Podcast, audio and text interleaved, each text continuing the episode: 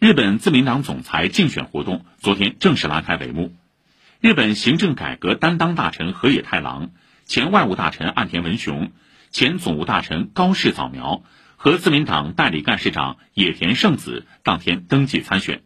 新当选总裁将成为日本新首相。稍后八点的《环球马上说》将详细分析日本自民党总裁选举前景。